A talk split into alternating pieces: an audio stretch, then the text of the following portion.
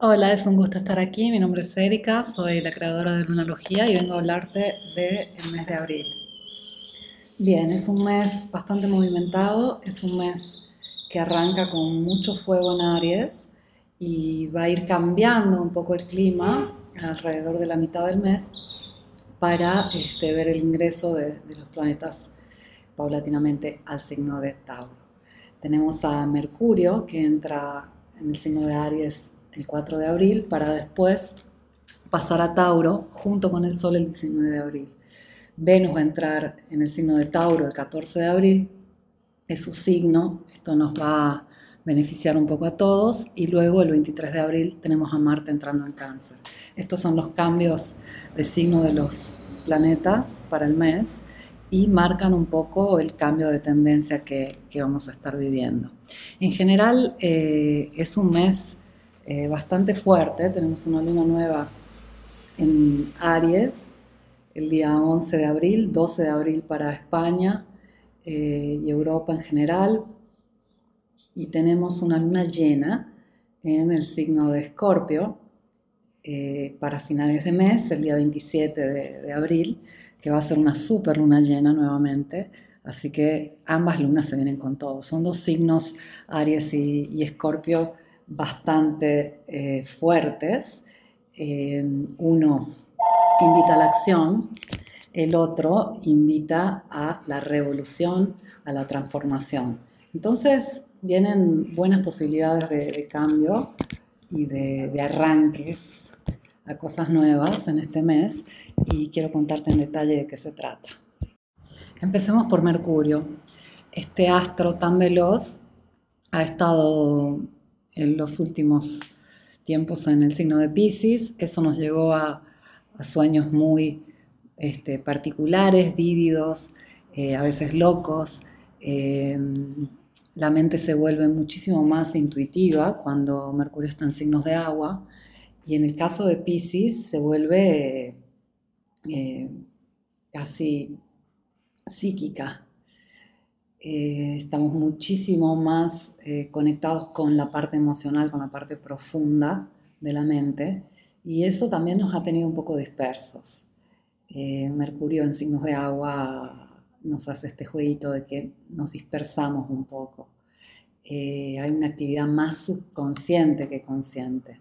Bien, el 4 de abril, comenzando el mes, Mercurio pasa a Aries, y eso cambia el tono de las comunicaciones, del enfoque, eh, la capacidad cognitiva en general, es como que se modifica y vamos a estar muchísimo más eh, claros, veloces, van a surgir ideas nuevas, la comunicación se va a hacer muchísimo más directa, hay que tener un poco de cuidado porque en Mercurio en Aries a veces nos tiene demasiado sinceros al punto de, ser un poco hirientes o, entrar en conflictos. Eh, vale la pena aprovechar mucho este tránsito, va a ser veloz, son, son 15 días, ya que entra el 4 de abril en Aries y ya el 19 se va a Tauro. Entonces hay que aprovechar si tienes este, eh, que estudiar, si tienes que escribir algo en particular, eh, si tienes que diseñar algún proyecto, es un buenísimo tránsito para este, hacerlo de forma veloz eh, y muchísimo más clara.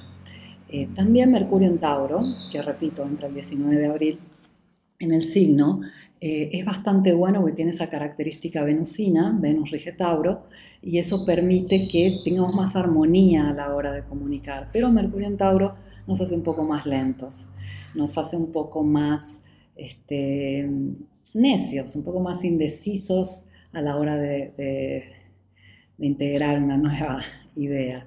Eh, una vez que, Mercurio pasa a Tauro, vamos a estar un poco más prácticos, nos enfocamos más en cuestiones este, tangibles, cotidianas etcétera. Es un buen tránsito para analizar temas económicos. Y esa luna, este, que viene unas semanas después de, la entrada de Mercurio en Tauro, esa luna llena, es ideal para este, cambiar eh, dinámicas negativas o limitantes con respecto al dinero. Voy a extender esta información lo más posible. Y bien, Esos son los dos tránsitos de Mercurio. Ojo que cuando Mercurio entra a, Tauro lo hace junto con el Sol. El Sol también va a entrar a Tauro el día 19, un poco después, eh, unas horas después de Mercurio, pero están muy juntitos. Y cuando Mercurio está junto con el Sol se dice que está quemado por el Sol. Eh, hay momentos de muchísima fluidez mental, pero este, el 18, el 19, el 20, esos días que este, Mercurio está a punto de hacer una conjunción al Sol, eh, tendemos a estar un poco nublados. porque el Sol lo quema y lo nubla? Imagínate que ves una luz tan fuerte que te encandila.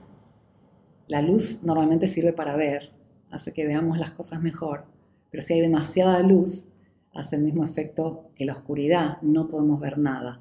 Bueno, un poco lo mismo sucede con esa este, conjunción al Sol. Eh, entonces, esos días del pasaje del Sol a, Tauro junto con Mercurio son días donde nuestra mente por momentos va a tener ideas fantásticas, va a conectar con, verdades, pero en general eh, vamos a estar un poco eh, ciegos a nivel mental por tanta luz este, del Sol. Venus eh, se encuentra en Aries y el 14 de abril va a entrar en el signo de Tauro. Tauro es su signo, aquí Venus reina, eh, es ideal para relaciones, es ideal para finanzas eh, y es ideal para este, poner en discusión los valores, o sea, qué es lo que realmente nos está agradando en, nuestro cotidiano, cuáles son las cosas de las que nos rodeamos que sí valen la pena cuáles no. Eh, es un tránsito que siempre nos, sintoniza con el disfrute. Eh, eso es muy agradable ya que eh, tendemos a enfocarnos en esas cosas que nos hacen bien aquí y ahora, no tanto este, mañana o no tanto quiero algo este, a futuro, sino qué tengo aquí y ahora que me hace bien, que me hace feliz. Ese es un tránsito casi todo el mes de abril vamos a tener a todos los planetas directos. Es recién hasta el 27 de abril, día de la luna llena en Escorpio, que empieza la retrogradación de Plutón. Mira qué sincrónico. El regente de Escorpio justo va a estar estacionario y entrando retrógrado, o sea, en su máxima potencia, el día de esa super luna llena en Escorpio un día que vamos a tener también un aspecto fuertísimo con ese planeta y es un momento sumamente eh, intenso del mes. Bien, eh, Plutón retrograda todos los años alrededor de cinco meses, un poquito más de cinco meses, y va a retrogradar desde el 27 de abril hasta el 6 de octubre. Va desde el grado 26, minuto 48 de Capricornio, retrocediendo hasta el grado 24, minuto 18 de Capricornio. Cualquier persona que tenga planetas en los signos cardinales, o sea, Aries, Cáncer, Libra o Capricornio, entre ese grado 24 y el grado 26, eh, tiene esa, esa dinámica de, una cuadratura, oposición o conjunción de Plutón. Esto no es un tránsito inmediato, no es algo que dura un día, ni una semana, ni un mes. Normalmente se, vive ese proceso de transformación, muerte y renacimiento por aproximadamente dos años, pero se siente, hay momentos donde se siente fuerte esa energía de este, tener que morir para renacer. La luna nueva en Aries se va a dar el día 11 de abril en parte de Latinoamérica, ya el día 12 en varios otros países, por ejemplo ya Argentina, Chile lo tienen después de la medianoche y también en Europa va a ser el día 12 de abril, es en el grado 22 de Aries. Y en ese momento vamos a tener un fuerte estelium, va a estar Quirón, Mercurio, Luna y Sol y Venus, todos en Aries. Eh, es una luna potente, es la primera luna nueva del año astrológico y tenemos esta característica de, fuego iniciático, de, comienzos. Eh, afortunadamente Marte, regente del signo, está en un sextil, que es un aspecto de 60 grados, un aspecto eh, benéfico que dice hay oportunidades que se pueden aprovechar y está en el signo de Géminis. En el grado 23 es muy eh, cercana, esa, ese sextil está a un grado nada más de, un poco menos de un grado de distancia, entonces podemos decir que es partil, que es exacto. Y este, tenemos a Saturno haciendo también un buen aspecto al nodo norte, tenemos un trino de, Marte a, Júpiter. Hay, varios aspectos que nos dicen, eh, aquí hay una semilla que si se planta va a crecer con todo, que una semilla importante. Este es un momento este, para definir muy bien lo que se desea. Esa luna nueva eh, marca un ciclo que va hasta la luna llena en el signo de Aries, que va a ser recién el 20 de octubre de 2021 y una luna llena potente, porque esa luna llena del 20 de octubre va a ser una cuadratura en T con Plutón. Eh, un Plutón que va a estar despertando. En esta luna nueva está a punto de dormirse, en la luna llena está despertando. Y, entonces llama un poco a, la transformación para que esta semilla eh, germine y crezca con fuerza, vamos a tener que transformar, vamos a tener que apostar, eso es lo que nos pide Aries, vamos a tener que ser valientes, darlo todo. Y este, tenemos grandes posibilidades de que lo que se plante en este momento crezca de manera optimal. Entonces te recomiendo todas las actividades eh, los rituales, las listas de intenciones, etc. Eh, en la página lunalogía.com eh, encuentras muchos ejercicios de conciencia, rituales, etc. Bien, la segunda lunación del mes es la luna llena en Escorpio, luna llena que se junta con el perigeo, por lo tanto es una super luna llena la Luna va a estar nuevamente muy cerca de la Tierra, eso va a generar eh, un efecto eh, intensificado de, la Luna y eh, Escorpio de por sí intensifica emocionalmente. Entonces estamos hablando de un momento donde se va a sentir con todo. Ya días antes vamos a estar sintiendo los efectos de esa luna llena que se da el día 27 de abril se cierra un ciclo eh, que empezó con la luna nueva en Escorpio el día 15 de noviembre de 2020. Esa luna nueva en Escorpio eh, fue en el grado 23 y fue una particular luna nueva. No sé si recuerdas qué pasaba en tu vida en noviembre de 2020. A mediados del mes fue esa luna llena, perdón, nueva, eh, en un ambiente un poco extraño. Estaba Venus en Libra, Marte estaba en en Aries, en oposición, teníamos todavía Júpiter y Saturno con Plutón en Capricornio, ya estaban listos a dejar el signo. Era algo bastante pesado en ese momento. Eh, se sentía que queríamos cerrar capítulos, pero todavía estábamos arrastrando un montón de cuestiones. Eh, entonces era muy claro en ese momento que había que transformar.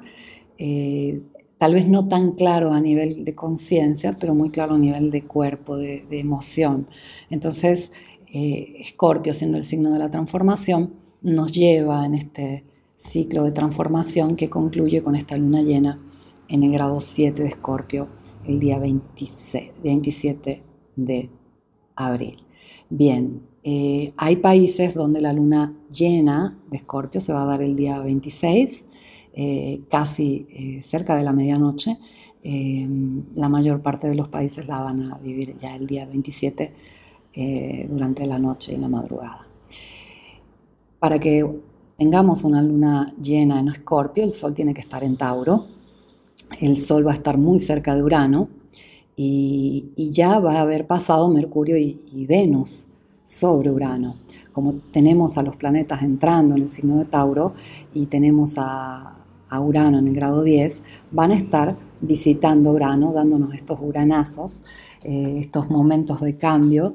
Y bien, esta luna llena en Escorpio dice, lo que no se transformó lo vamos a transformar, ya es hora.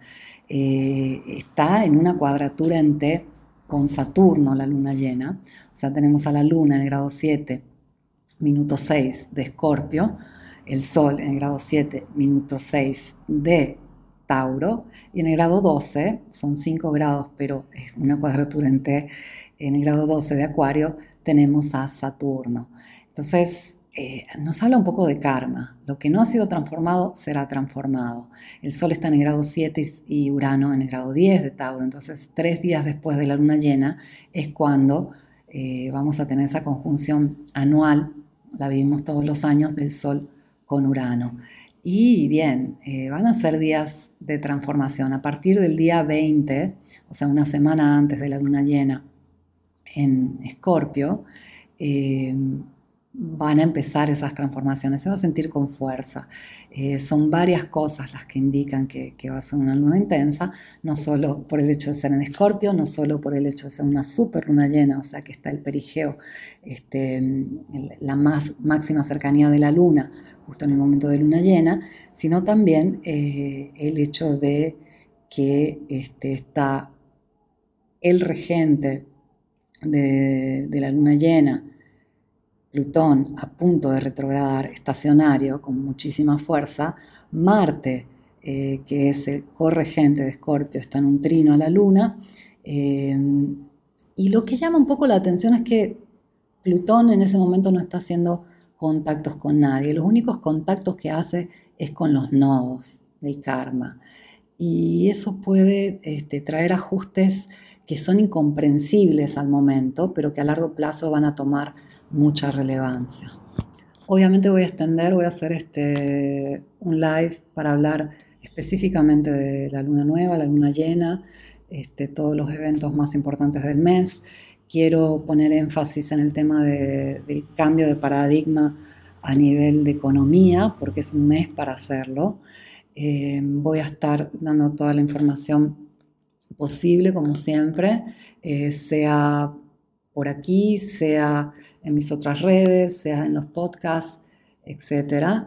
Y bien, en general eh, sí es un mes para apostar, siempre Aries nos pide que, apostemos por, lo nuevo. Y es un mes donde nos vamos a tener que comprometer, eh, vamos a tener que, realmente definir los cambios que van hechos para poder avanzar en la dirección eh, elegida, porque aquí hay, hay, bastante presión a, realmente alinearnos con lo que tenemos, eh, con los deseos internos. Eh, va a ser un mes súper interesante y con sorpresas. Considera que todo esto es una preparación. Escorpio, donde tenemos a la luna llena, es el signo que va a estar este, recibiendo los eclipses a partir del 2022.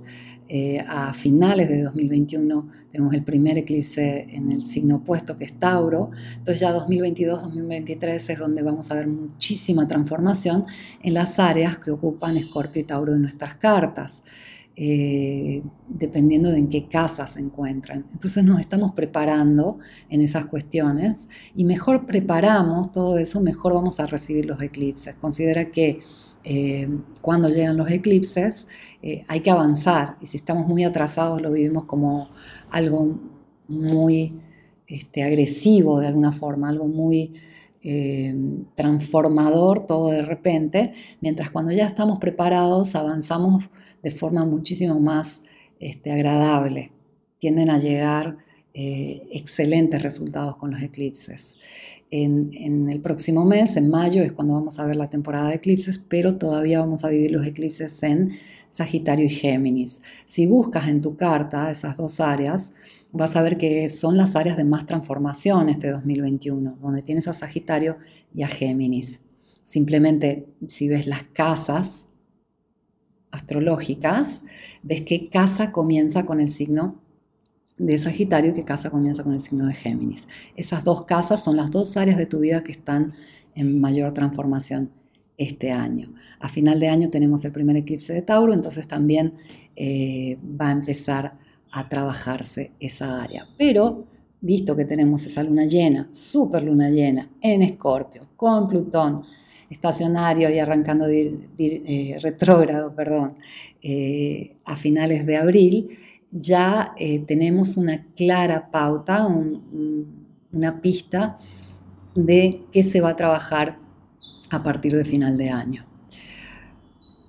Te deseo que disfrutes muchísimo eh, esos tránsitos, especialmente en, Tauro, que aproveches muchísimo los tránsitos en Aries de la primera mitad del mes.